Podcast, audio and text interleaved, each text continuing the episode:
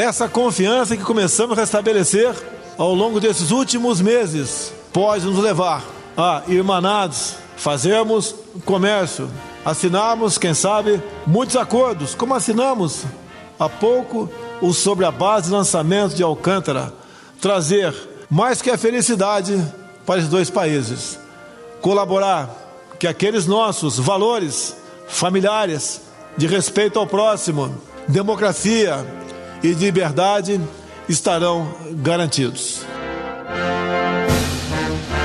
A proximidade entre Brasil e Estados Unidos e a reciprocidade entre as nações não tem sido cumprida, pelo menos por parte dos norte-americanos. Uma das promessas de campanha do presidente Jair Bolsonaro era de que o Brasil seria amigo dos Estados Unidos. O Brasil de hoje é amigo dos Estados Unidos. O Brasil de hoje respeita os Estados Unidos. E o Brasil de hoje quer o povo americano ao nosso lado. Essa aproximação foi comprometida ontem, quando o presidente Donald Trump anunciou no Twitter que vai retomar tarifas de importação sobre o aço e alumínio produzidos no Brasil e na Argentina. A medida, segundo Trump, é uma resposta à desvalorização monetária praticada pelos dois países, que estaria prejudicando os produtores norte-americanos. Jair Bolsonaro, com certa surpresa, disse que vai conversar com o ministro Paulo Guedes e com o próprio presidente Donald Trump. Vou conversar com o Paulo Guedes. Se for o caso, ligo pro Trump. Converso com o Paulo Guedes, depois eu dou a resposta, pô. Pra não ter que recuar. A correspondente do Estadão nos Estados Unidos, Beatriz Bula, explica essa ameaça repentina de Trump em conversa com Leandro Cacossi Trump foi no Twitter e fez um anúncio que pegou todo mundo de surpresa, inclusive diplomatas americanos, mas especialmente o governo brasileiro. É, ele ameaçou, disse que deve impor tarifas ao aço e alumínio que forem exportados pelo Brasil e pela Argentina. No ano passado, ele chegou a ameaçar incluir o Brasil em uma lista de países que teriam o aço é, taxado mais caro, né? Ou seja, países que se quiserem exportar para os Estados Unidos vão ter que pagar uma taxa mais alta. Mas isso foi contornado pelo governo brasileiro, inclusive diante de uma reação da própria indústria americana, porque o aço que o Brasil exporta para os Estados Unidos ele é usado como matéria-prima para outras indústrias. Então, se a própria indústria americana compra uma matéria-prima mais cara, ela vai acabar produzindo um produto mais caro também. Então, pode prejudicar os próprios produtos produtores aí dos Estados Unidos. O que acontece? O Trump ele tem esse viés, um governo de viés protecionista, é, é parte do lema de campanha dele, é, a história de que a América vem primeiro, né? America first, ou seja, os interesses dos produtores nacionais, dos agricultores nacionais, eles precisam vir antes das relações comerciais com os demais países, e isso vem um pouco nessa esteira. Mas o Trump usou como justificativa, dessa vez, para incluir é, Argentina e Brasil, o fato de a nossa moeda estar desvalorizada perante o dólar, como se o país, o Brasil, desvalorizasse artificialmente o real, que não é uma coisa que acontece, pelo contrário, as poucas intervenções que foram feitas no mercado brasileiro pelo Banco Central são para justamente valorizar o real e não desvalorizar. É, e então ele acusa isso de ser uma tentativa de, enfim, de ganhar dinheiro em cima dos produtores americanos.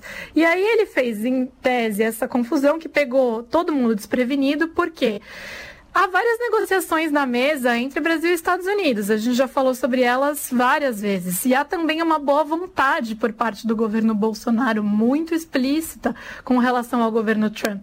E aí, de repente, veio algo que o Brasil realmente não estava esperando. É, mais cedo o presidente Jair Bolsonaro disse que, se for o caso, vai conversar com Donald Trump e diz que o governo já conversa com Washington para defender o interesse comercial brasileiro. Aqui no Brasil, claro, as reações vieram de todos os lados, todo mundo, como você disse, pego de surpresa, mas e por aí? Teve reação do, da indústria americana ou dos próprios políticos americanos? Ainda todo mundo um pouco num compasso de espera, esperando isso se concretizar formalmente, Leandro, porque ainda não houve a declaração final pelo USTR, que é o escritório comercial deles, que é quem anuncia quando essas tarifas elas são impostas. Então, por enquanto, está na boca do Trump, na boca, aliás, no tweet do Trump. E então eu acho que uma reação maior, ela vai esperar é, essa manifestação formal. Eu até tentei entrar em contato com alguns, é, algumas lideranças de indústrias de aço aqui nos Estados Unidos e que compram é, aço brasileiro e eles falaram, não, vamos esperar sair essa manifestação do USTR para ver em que termos isso virá. É, então, isso está um pouco nessa linha de vamos aguardar a coisa se oficializar. Por outro lado, não é muita novidade que o Trump apareça com essas sacadas tiradas do bolso que ninguém estava imaginando. Ele vem fazendo isso durante toda a presidência, ele usa essas guerras comerciais internacionais como um fator de política é, interna, né, política doméstica. Então isso também não surpreende muito. É só mais uma sinalização para quem vem acompanhando o Trump dia após dia de que é, aliados importam pouco na hora que ele pretende olhar para a base eleitoral dele. Os trabalhadores da indústria pesada dos Estados Unidos e os agricultores foram muito importantes para a eleição dele em 2016. E justamente com base nesse argumento dele nessa plataforma eleitoral, de que ele valorizaria os empregos nacionais, de que ele compraria guerras comerciais, se necessário, com outros países como a China, para que o produto americano fosse mais valorizado. Então ele precisa manter essa retórica daqui até o final do ano que vem e ele coloca aí no meio do balaio todo mundo, inclusive o Brasil. Quem é mais pego de surpresa nisso é o próprio Brasil, que desde que o Bolsonaro foi eleito, vem apostando que essa relação vai ser um mar de flores e até agora está um pouco longe disso. A gente conseguiu algumas coisas que a gente viu algumas coisas que não se concretizaram até agora, mas o governo vinha contornando essas frustrações, dizendo que as coisas estão caminhando, que essas medidas são de longo prazo, que as negociações elas estão andando e que é uma boa relação. Mas agora veio algo que estava bem fora do radar. Mas este é só um dos exemplos que mostram como o Brasil tem cedido mais que os norte-americanos. Um desses casos foi a liberação de vistos para turistas americanos, que não teve medida semelhante por parte dos Estados Unidos. É, a gente não vê nenhum americano indo para o Brasil para ganhar aí é, estabilidade via CLT, buscar emprego lá. O contrário para cá existe, mesmo não havendo qualquer garantia na CLT. Então há uma, uma, diferença. Agora alguém tem que estender o braço em primeiro lugar, né? estender as mãos em primeiro lugar. E fomos nós. Creio que nós podemos, podemos ganhar muito né, na questão do turismo, se bem que eu sei que a questão do turismo está muito voltada com a, a questão da segurança também. Em setembro, o governo brasileiro decidiu elevar a cota de importação de etanol americano isenta da tarifa de 20%. A medida foi vista como um aceno para os Estados Unidos para abrir o mercado do país ao açúcar nacional. Entretanto, a medida, além de desagradar os produtores brasileiros, não contou com a reciprocidade dos americanos. É uma decisão que foi tomada no bojo de um, uma negociação maior com os Estados Unidos é, e o governo está examinando agora algumas medidas compensatórias para evitar que isso possa trazer realmente um, uma depressão de preço aqui na região. O Brasil também liberou o uso da base de Alcântara no Maranhão para os norte-americanos. O acordo prevê o lançamento de foguetes, espaçonaves e satélites que usam a base mediante uma remuneração. A entrada deles é, ajuda que, de modo que nós possamos aí catapultar ah, o centro de lançamento de Alcântara. É vantajoso para nós. Há quanto tempo nós estamos parados lá? Muitas das medidas tomadas pelo Brasil fazem parte de um acordo com os americanos para que o país entrasse na Organização para a Cooperação e Desenvolvimento Econômico, a OCDE. Além disso, o governo também teve que renunciar ao status de economia emergente na Organização Mundial do Comércio, para que este apoio fosse válido. O CDE já é um desejo de algum tempo da, da classe empresarial e produtiva brasileira. Então, ele realmente diz que estão, estão prontos a nos apoiar e fazer que o Brasil mude de Panamá, né, patamar da economia. No entanto, Em agosto, o governo americano retirou o apoio público à entrada do Brasil na OCDE e endossou apenas o ingresso da Argentina e da Romênia na instituição. Após o mal-estar, os Estados Unidos justificaram sua decisão, dizendo que o apoio às candidaturas dos dois países era anterior à do Brasil, mas que o governo americano mantém seu apoio ao país. Afinal, o Brasil tem sido prejudicado pelos Estados Unidos? A política de apenas ceder, sem contar com a reciprocidade, é válida? Converso agora com a doutora e mestre em Relações Internacionais pela Unicamp STD e membro da coordenação do Instituto Nacional de Ciência e Tecnologia para Estudos sobre os Estados Unidos, Neuza Bojiquian. Tudo bem, Neuza, como vai? Tudo bem, tudo em ordem. A gente fala da questão da reciprocidade, é muito comum no começo do governo, né? Aquele encontro entre o presidente Jair Bolsonaro e Donald Trump. É, várias ações foram anunciadas, a principal delas, o apoio americano à entrada do Brasil na OCDE, o que não se concretizou mas antes disso o Brasil abriu várias é, brechas em relação aos Estados Unidos, por exemplo, a questão do visto dos americanos, teve também uma questão envolvendo o, o etanol brasileiro, a base de Alcântara no Maranhão. Eu queria que a senhora falasse um pouco o porquê que isso aconteceu? Quer dizer, o Brasil doou tanto e os Estados Unidos até agora não entregou nada em troca, hein, professora? Então, é, eu acho que a gente podia começar é, lembrando uma fala do, do ministro Paulo Guedes no finalzinho de julho, é, que ele disse é, isso da expectativa dele de que os Estados Unidos fariam um acordo bilateral de comércio com o Brasil ele disse, o Brasil entrou em campo, né? Ficou amarrado o seguinte, o que era só um pensamento, agora é o seguinte, já estamos oficialmente começando as negociações com os Estados Unidos. E aí, o tratamento dispensado pelo governo Trump ao Brasil, ele não foge do jogo duro em campo. Então, isso não é novidade, o FED fez. O Trump né, o governo Trump, a equipe dele de comércio principalmente, eles jogam duro, eles jogam bem mais duro. E isso já era esperado. Em algum momento poderia tensionar essas relações bilaterais dos Estados Unidos com os demais países, inclusive com aqueles que estavam ansiosos né, por, por melhorar e ganhar um impacto nas relações né, com, com aquele país. Ele tem uma visão em que ele coloca né, os Estados Unidos em primeiro lugar. E o que isso significa? Né? O Brasil, eu, eu diria que o Brasil estava com uma expectativa de receber um tratamento igual da Austrália, né, que é muito alinhada e que recebe, e que tem essa reciprocidade que você está dizendo que o Brasil não tem, né? É só de um lado e do outro lado numa é, concessão, né?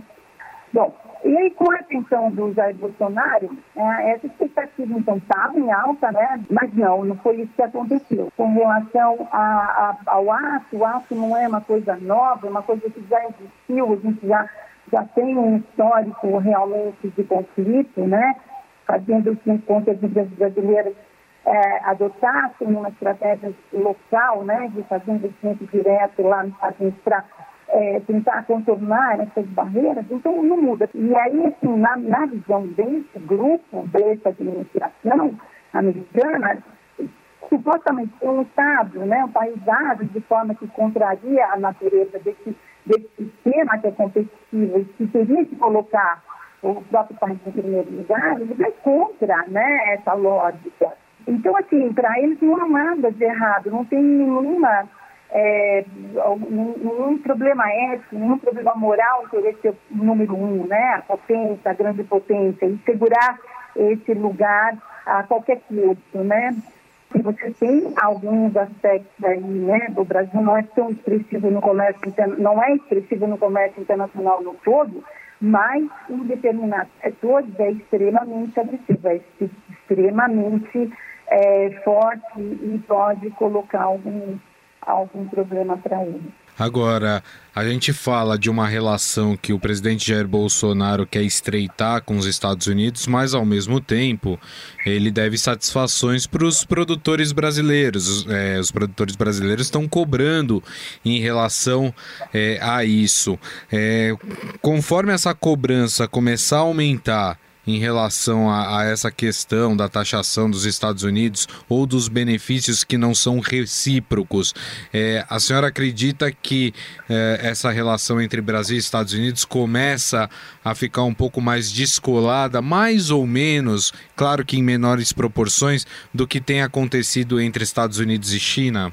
É, se vai fazer com que ele é, mude o discurso diante do dos Estados Unidos, é, eu, eu não sei até que ponto ele vai fazer isso de uma forma coerente, porque ele, né, muitas vezes a gente ouve o, o, o presidente dizer algo e depois aquilo não, não ele pode ser é, aquela mesma afirmação pode ser retirada ou ela pode ser colocada em dúvidas sobre o que foi dito, o que se queria dizer. Então, tudo isso é tudo muito é, confuso, porque ele não, não, segue uma linha coerente né, de discurso ou mesmo de implementação da política. O que fica claro é que sim vai haver um, uma, uma forma de, é, de negociar, ainda que seja por outros meios, por exemplo, pela força do Congresso, né?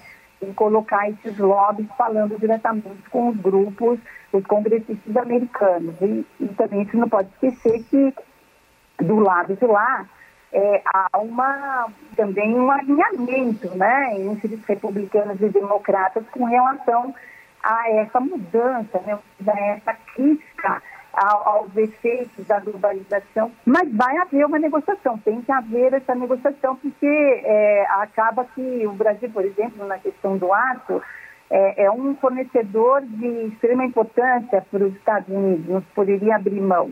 O que é, é, me parece é que tem um jogo aí muito forte é, para os seus públicos, seus né, eleitores. Então, isso daí é extremamente forte. Agora, a, a, negociação ela, ela vai haver, porque é uma, é uma pressão que, que o Brasil não vai, não vai deixar de fazer. O fato é que não há equilíbrio na relação. A relação está desequilibrada e essa reciprocidade ela realmente não está existindo. Agora, por outro lado, eu acho que internamente no Brasil vai haver reação sim, porque isso acaba é, prejudicando as contas comerciais, né? A, a, balança comercial, o equilíbrio da balança comercial. Então, isso daí para mim é tá. o que, como isso vai aparecer no discurso, na retórica, não sei, porque realmente ele é muito imprevisível, né? O nosso governo brasileiro, a política externa brasileira para o comércio não está é, conquistando né, o que, o que se previu. Os objetivos, eles não estão entregando os objetivos que prometeram. Neuza, gostaria muito de te agradecer a entrevista né, e os esclarecimentos sobre o assunto. Muito obrigado, viu? Obrigada a você.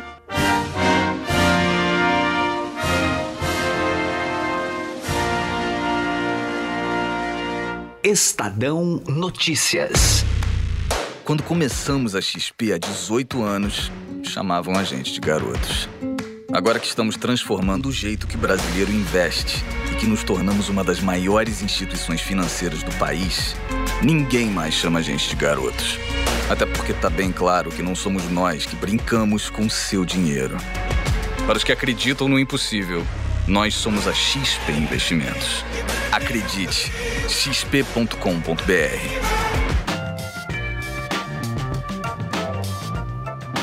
O Estadão Notícias desta terça-feira vai ficando por aqui. Contou com apresentação e produção minha, Gustavo Lopes, produção de Leandro Cacossi e montagem de Nelson Volter.